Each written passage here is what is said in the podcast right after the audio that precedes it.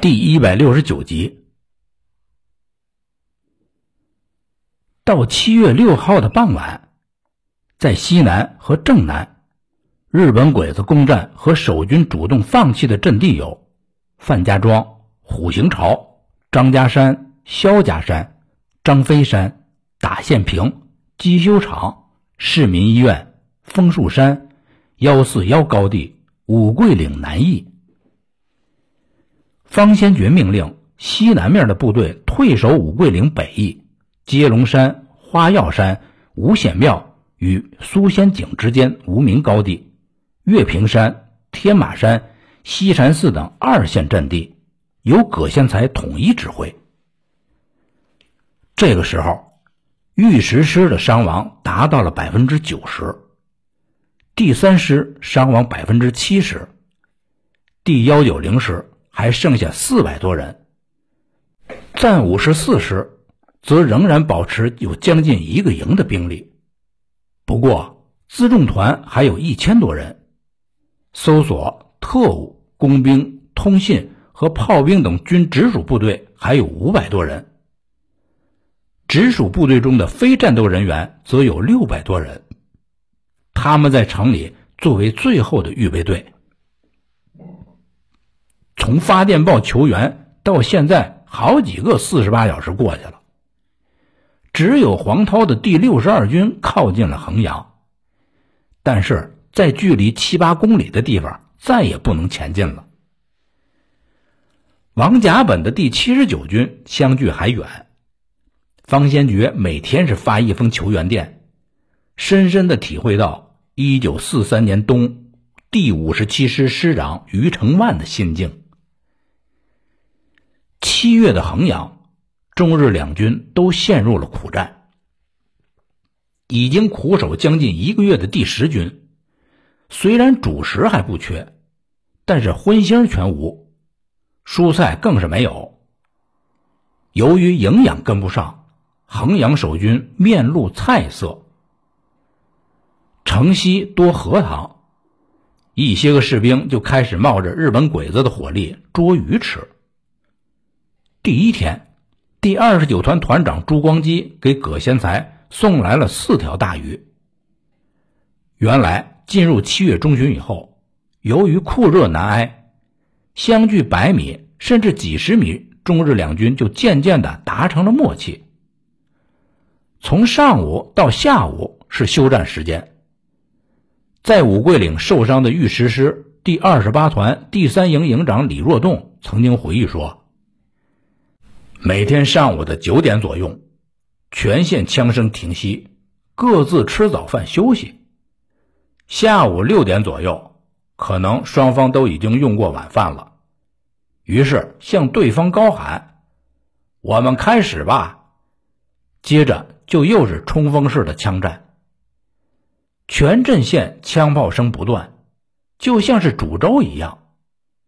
到第二天早上九点左右，又归于平静，就像现在的正常上下班。说来也挺有趣儿。在西禅寺那边，休战时间要更早一些，是清晨六点的时候，但是接战时间一样，也是傍晚六点。咱只说朱光基第二十九团一部扼守之西禅寺的高地下。有一个大池塘，池塘的这边是第二十九团的两个班，池塘的那边是日本鬼子第幺幺六师团赫尔基隆联队的两个分队，完全旗鼓相当。白天休战的时候，第二十九团这个班的士兵除了加固战斗工事以外，就觉着闲着也是闲着，就想到池塘里边去摸鱼去。这一天。五个士兵脱的就只剩下一条短裤，站在池塘边上，对塘对面的日本鬼子喊：“哎，我们要下池塘去捉鱼去，没带着武器啊！你们可不能开枪，要是打就照你们的老规矩，下午六点以后再打，你我拼个死活。我们摸鱼的时候，你们要是敢射击，我们就打过去，把你们全都给杀喽。”也不管这日本鬼子听得懂听不懂，反正啊，觉着喊完了之后，日本鬼子再看他们都脱光了，大概也就明白是什么意思了。不等日本鬼子答话呢，这五人就都跳进食堂里了。这日本鬼子果然是没开枪，五名战士最后是满载而归。第二天，日本鬼子也没开枪，战士们捉的鱼就更多了。不过，第一天捉鱼的五名士兵中有两个人已经在当天晚上战死了。到了第三天，有六个人准备去摸鱼去。参加第一天摸鱼的都在晚间的战斗中阵亡了。这一天，日本鬼子开始射击，大概是出于嫉妒。你们怎么老吃鱼呢？我们都吃不着，也没能下池塘。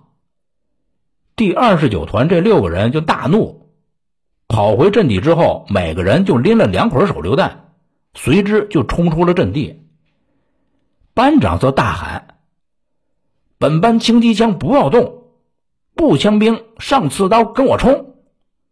于是四名士兵就跟着班长就冲了出去，十一个人朝着日本鬼子的阵地就叮咣一通打，把池塘对面的日本鬼子分队打的还剩下两个人。这就是不让摸鱼的后果。三个小时之后，第二十九团这边又从阵地上走出了几个人来。其中一个对日本鬼子阵地大喊道：“怎么样啊？你们要是再敢开枪射击，现在就是个例子。不相信你就试试。”对面的日本鬼子果然不再开枪了。有一回，有一个上等兵摸了一条一尺多的大鱼，抱在怀里是喜笑颜开。没想到那条鱼啊，挣扎着乱窜。又窜回水里了。上等兵是慌忙一个猛子下去，继续捉那条鱼。十几秒钟以后，人浮出了水面，两手空空，但是脸上都是淤泥了，就像是马戏团的小丑。见此情景，阵地上的中国士兵是哈哈大笑，而日本鬼子阵地那边也传来了笑声。方先觉一度下令禁止阵地上的士兵去捉鱼去，但是没什么效果。七月十七号的傍晚，在城北荣有略的第幺九零师的士兵发现草河南岸突然溜达过来三头水牛。这水牛是城外边的老乡冒着巨大的危险故意给赶过来的，为的是犒劳衡阳的守军。但是问题是。对面阵地的日本鬼子也看见了，双方的士兵对着那三头牛是虎视眈眈，都开始流哈喇子了。最后，中国士兵是抢先一步，冒着日本鬼子的射击牵回来一头牛，美美的吃了一顿，并且把一条牛腿送到了军部。方先觉也乐坏了，他还亲自下厨炖牛腿。军部的人总算是开了一次荤。但是为了避免不必要的伤亡，方先觉还是严令在阵前严禁捕鱼。他叫各个部队长到火线去巡查去。对于这件事儿，葛先才的说法是：士兵们一方面固然想吃鱼，另一个方面为的是好玩，调剂战斗时枯燥的生活。所谓的苦中作乐，就是这个意思。葛先才就问朱光基：“呃，还有没有人捉鱼呀？”“啊，这两天没有了。”“没有了就好，但为什么要发酵呢？”“呃，是池塘里的鱼啊，都给捉光了，已经两天呐没捉到鱼了。”在衡阳，一切战场上的乐子都是滴血的。七月十八号的下午。扼守外新街北高地的搜索连侦察兵发现右侧三十米外一座房子里头有日本鬼子饭盒相碰的声声，立即就回报给了藏霄霞连长。藏连长就亲自侦查，发现这个屋子的屋脊上有一个将近一米的大洞，当即就决定用枪榴弹进行驱射攻击。守军的枪榴弹最小射程是五十米，最大射程是两百米，在弹尾有四道标线，每道代表着五十米，即使最小的射程，一打就超过了。那怎么办呢？这藏连长就掐算距离，进行精准的定位。他把枪榴弹装入发射筒的时候，以不到五十米标线和弹体不滚落为度。藏霄霞随即让战士们做好阻击的准备。藏连长是扣动了扳机，枪榴弹就落入了房屋的大洞。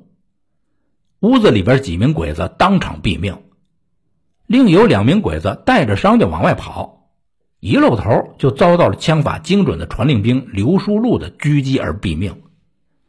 战士们就纷纷的对自己的连长挑起了大指。藏霄霞表面是平静，心里着实的是高兴啊！没想到对面砰然飞来一物，藏霄霞就大喊：“隐蔽！”随即就跟士兵们四下翻滚，但是那东西啊落在地上没爆炸，是一枚日本鬼子用掷弹筒打过来的掷榴弹。就在这个时候，左翼友军的第三师第八团连长吴兰生派人通报藏霄霞：敌人有约数十名，正由江西会馆方向利用湘江堤岸之隐蔽，向桂连阵地前移推动中。接报以后，藏霄霞就立即准备好战斗。没过多久，日本鬼子的炮弹就砸过来了。外新街北高地上的几十棵橘子树树冠全都给削下了，伤亡了不少士兵。日本鬼子随即就发起了进攻，大部分阵地陷落了，在山顶上只剩下一个碉堡还在守军的手里，里边的机枪手叫江九水，是江西玉山人，他的身材高大，这个人虽然嘴笨。但是非常精通轻重机枪的操作以及修理，他从容镇静，像没事人似的，在碉堡里猛烈的扫射冲锋的日本鬼子。藏霄霞带着几名士兵从高地反斜面的指挥所冲了上来，钻进了碉堡。江九水就对藏霄霞说：“连长，这儿太危险了，你你不能往这儿来呀，这里只要是有我在。”这日本鬼子啊就别想过来，您赶紧回连指挥所去吧。派去请援的传令兵刘书禄这个时候也跑上了高地，钻进了碉堡，对藏霄霞说：“连长，团部有人来补充了。”藏霄霞就急忙下山，看见第三师第八团的二十多个士兵，每个人扛了一箱子手榴弹。已经从后面的山脚下的残垣断壁中集中了。藏霄霞一问，知道这是团里人力输送连的新兵，既没有战斗经验，也不会扔手榴弹。藏霄霞立即就从一线上撤下了三名老兵，把他们提为班长，负责教这些个新兵怎么扔手榴弹，并跟他们说：“你们是本连生力军，我们非常的需要你们。”你们虽然都没有打过仗，不会扔手榴弹，但是这个没关系，我们会马上把你们都给教会喽。日本鬼子一点都不可怕，咱们连已经把他们干掉了很多了。换句话说，我们不怕敌人，敌人肯定是怕我们。我现在啊，让班长教你们扔手榴弹的方法和要领，只要扔出去的手榴弹爆炸。日本鬼子就一定会死，希望你们多杀死几个鬼子。就这样，新兵学会了扔手榴弹，随即在冲锋号下，他们第一次向日本鬼子发起了逆袭。手榴弹像雨点一般的扔了出去，众多的日本鬼子被炸死炸伤，而那二十多个刚学会扔手榴弹的士兵，也有一半殉国了。藏霄霞搜索连两翼的友军已经向身后五桂岭北翼阵地转移了，外新街北高地就成了孤立的突出部了。难以守卫下去了。翟玉岗营长的手令这时候也到了。撤退的时候，臧萧霞下令，每个人背上一名伤兵。就在撤退了一半的时候，行动被黄茶岭上的日本鬼子给发现了，立即就用机关枪进行火力封锁。臧萧霞以竹鞭指挥，穿越日本鬼子封锁线。还是有五六名士兵中弹了。臧萧霞和传令兵刘书禄断后，竹鞭子被子弹给打断了，但是臧连长却没有受伤。多年以后，臧萧霞回忆这段战斗经历的时候说：“哎呦，三次化险为夷呀，难道都是侥幸吗？”若如王青山排长所说，连长，你放心吧。只要有杜排长的英灵保护，你一定会逢凶化吉、遇难成祥的。于当永生难忘，这位为国捐躯的革命伙伴，抗战的英雄，走笔及此，不禁悲从中来，热泪盈眶。这次战斗以后，搜索连还可以战斗的士兵就只剩下十八个人了。江九水因为作战沉着勇敢、避敌慎重，被提升为排长，接替了牺牲的老杜的职务。就在这天的傍晚，方先觉第一次召开了全体师长会议。方先觉对开战以来兵力调配、阵地现状、部队伤亡、粮弹消耗等都做了说明，并告诉参加会议的周庆祥、葛先才。荣有略和饶少伟说：“蒋委员长曾经规定，本军达到无续战能力的时候，将约定的球员密码用电报发出，四十八小时之内解除衡阳之围。自敌军第二次总攻以来，我每晚发出球员电，一连几天过去了，至今援军是杳无消息。盼各位师长提出高见。”共同研究出办法，以渡此难关。周庆祥就建议立即突围，因为已经完成了固守两周的任务。军参谋长孙明玉则反对，他认为这样即使突围成功，也必被军法从事。他提到了于承万的例子。葛先才在发言中同意周庆祥的意见，认为啊，眼前是突围最好的时机。他说了这样一番话，他说：“我有两点主张，请军长选择其一。第一点呢，是自军长以下，我军官兵全部战死衡阳，为民族尽孝，为国家尽忠，死而无憾。这第二点呢，我判断，援军解围这件事儿是绝对无望。如果不选第一点。”那我们就应该计划突围。这突围啊，不是为我等军师长逃生，因为突围战斗中，我们也有战死的可能。突围是为了我们第十军保存一条根。虽然没有上峰的突围令，但是军长可以先行上报委员长，就说葛先才擅自率领部队突围了，其他的两个师也随之弃守衡阳。军长向委员长自请处分，把责任都推到我的身上。我光棍一人，没有什么好牵挂的。这样的话呢，既能为我第十军保存一条根，又维护了军纪的尊严。再者说了，军长这么上报的情况有很多，那也不算是什么新鲜事儿。我就说这些吧。来的时候呢，西南各阵地啊都在激战。我现在啊，得需要立即返回师部去。哎，你们研究一下啊，把最后的结果告诉我。如果确定突围，一定要想办法把伤兵给带走喽，否则我会抗令啊，宁可跟他们死在一块儿。遗弃伤兵是为长官者最可耻的行为。葛先才走了之后，方先觉再征求大家的意见，周庆祥依旧是坚持突围。就在这个时候，期盼中的蒋介石的电报到了。第六十二军、第七十九军正排除万难，突破当面敌军，不日可达城郊。守军不做突围准备。方先觉读完电报，看了看大家。周庆祥认为，所谓的援军即将到来这件事儿是根本没有法指望的。衡阳的守军命运只握在自己的手里。方先觉闭着眼睛想了两分钟，最后决定不做突围准备，继续进行死守。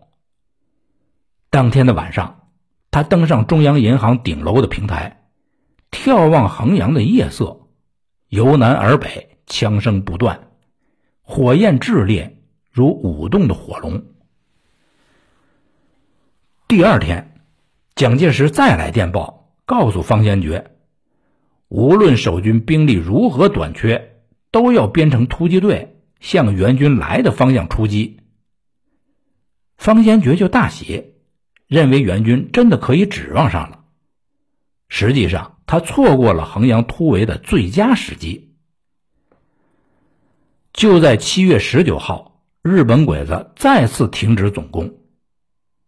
伊藤正德最后的《帝国陆军之死斗篇》有这样的记述：我军再度发起总攻之后，除和上次一样，仅夺取了极小部分阵地以外，依然无所进展，而伤亡却更加的惨重。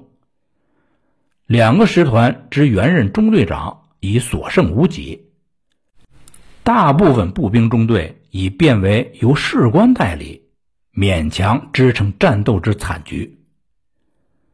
第二次之总攻，又有连队长一名、大队长六名相继战死，而攻期之前途仍不见乐观，于是攻击再度停止。在前一天，日本国内政局发生了动荡。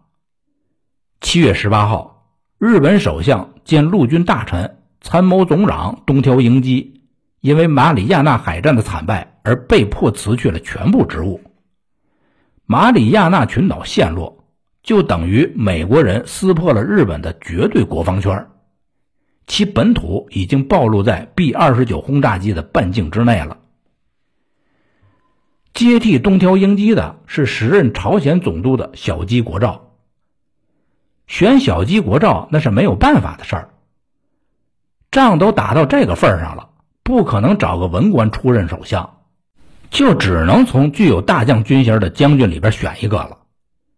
有关部门的有关人士翻遍了花名册之后，发现除了在前线的，就是已经垂垂老矣的。选来选去，好像就只有小矶国照合适了。不倒翁杉山元。再次出任陆军大臣，在关东军做了多年司令官的梅津美治郎出任陆军参谋本部总长。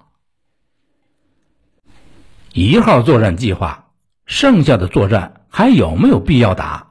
在这个时候成为了争论的焦点。一号作战计划被俗称是大陆纵贯作战，但首要作战的目的是摧毁中国西南的空军基地。现在马里亚纳群岛已经被攻陷了，美国人的轰炸机可以从这里直接轰炸日本了。以广西桂柳为中心的中国西南空军基地不再具备先前的军事价值了。东京军部很多人都认为，为了面子，这衡阳还是要打下去，但是广西就没必要再打了。这个意见。遭到了作战课长服部卓四郎的坚决反对而作罢。东京的情况就是这样，少将、中将乃至大将都反对的事儿，只要坐在具体操纵位子上的少佐、中佐或者是大佐坚持，那么这件事儿就会坚持干下去。一号作战计划就是最好的例子。日本鬼子之所以在衡阳战场上停下来，有三方面的原因：一个是中国守军打得依旧顽强；二是日本鬼子的弹药再度缺乏，兵力也残缺的紧。三是衡阳外围中国援军的攻击。日本人有这样的技术：第七十九、六十二军似与衡阳城内之敌相策应，各派部分兵力到衡阳西北和西南方，另有一支敌军再次潜入全西市附近。七月二十号的这一天，很久没有搭理方先觉的薛岳。突然给衡阳发了一封电报，大概的意思是湘东部队正在反击，罗奇的第三十七军今天抵达五马归曹一带。这个就算是日本鬼子战史里所说的潜入全西的中国军队。对湘东的部队，方先觉是不抱希望的，他寄予希望的是黄涛的第六十二军。和王甲本的第七十九军。同一天，率先迫近衡阳的黄涛用电台跟方先觉取得了联络，称即将攻到城外的五里亭，叫守军派一支人马到那里去接应。方先觉更为兴奋，当即他就精选了一百五十人，由特务营营长曹华亭率领着，二十号入夜之后。在第三师第八团张金祥部的掩护下，从西南边奋力杀出重围，在二十一号凌晨时分抵达了西南十公里以外的五里亭，却没有发现援军。后来援军又来电，称进至五里亭的部队因为干粮携带不足而退回。这是充足的理由，又是荒诞的理由，只是苦了衡阳的守军。这个时候，曹营长和部下有两种选择：一个是冒死返回衡阳，二是趁机散去逃命去。在曹营长的率领下，这支部队的选择是再次杀回衡阳。二十一号这天，第幺幺六师团第幺二零联队和尔基隆大佐在局部进攻中被毙杀于西禅寺阵前。正像前面所说的那样，日本鬼子的第二次总攻被迫停止后的七月二十号、二十一号，是继张家山、虎形巢失守之后，第十军最好的突围机会。葛先才和周庆祥也是这个观点。幺九零师迫击炮连连长白天林的回忆则是：这是开战后衡阳战场最安静的两天。也就是在这两天，城西北和城西南的日本鬼子开始把炮兵撤回草河以北、湘江以东。横山勇半年前打常德不下，不得不故意开个口子，让余承万第五十七师突围了出去。当时在第一线指挥的也是第幺幺六师团严永旺。现在攻打衡阳已经一个月了。无论中国派遣军总司令部还是东京大本营，都一个劲儿的催促。在这样的情况下，严永旺大概也是经过横山勇的同意，想故技重施，诱使方先觉率部突围。方先觉一度派藏霄霞带领搜索连向城南江西会馆的方向进行试探性的搜索，遭到了阻击以后就回撤了。由于蒋介石没有突围的命令，方先觉最终没有做出反应，诱使守军突围无果。七月二十二号的晚上，日本鬼子又把撤到草河跟湘江东岸的炮兵拉回到了衡阳城下，并开始通过飞机撒传单串降。能征善守的第十军驻将士，任务已经达成。这是湖南人固有的顽强性格所致。可惜你们的命运不好，援军啊不能前进，你们的命在旦夕。但是能够加入和平军，绝不以敌对行为对待。皇军志在消灭美国空军。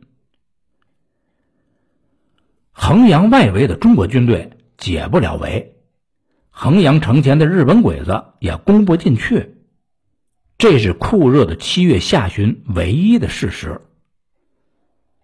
在七月下旬，蒋介石发过来的解围密电被日本鬼子破译了，中国援军行动更加受到影响。日本鬼子有这样的记载：攻略和解围开始大比拼，就看哪个先一步。蒋总统亲自制定的解围要领电文被破译。内容非常的细致，具体到师的攻击方向和目标，可以看出其是何等的拼死督战。于是日军在封堵上更为有的放矢。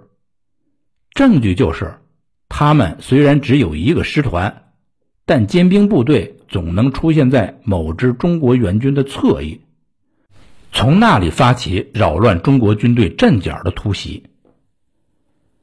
黄涛的第六十二军主力由于靠近衡阳无望，已经往后面退去了。于母山一部又遭到了第四十师团户田联队的攻击。王甲本的第七十九军倒是往前走了几步，但是由于黄涛的第六十二军已经退了，自己又遭到了第四十师团另一部的袭击，于是顺势就转入了阵地防守。蒋介石是大骂李玉堂调度无方，他又催促湘西的第二十四集团军总司令王耀武加速解围的步伐。本集播讲完毕，谢谢您的收听，欢迎您继续收听下一集。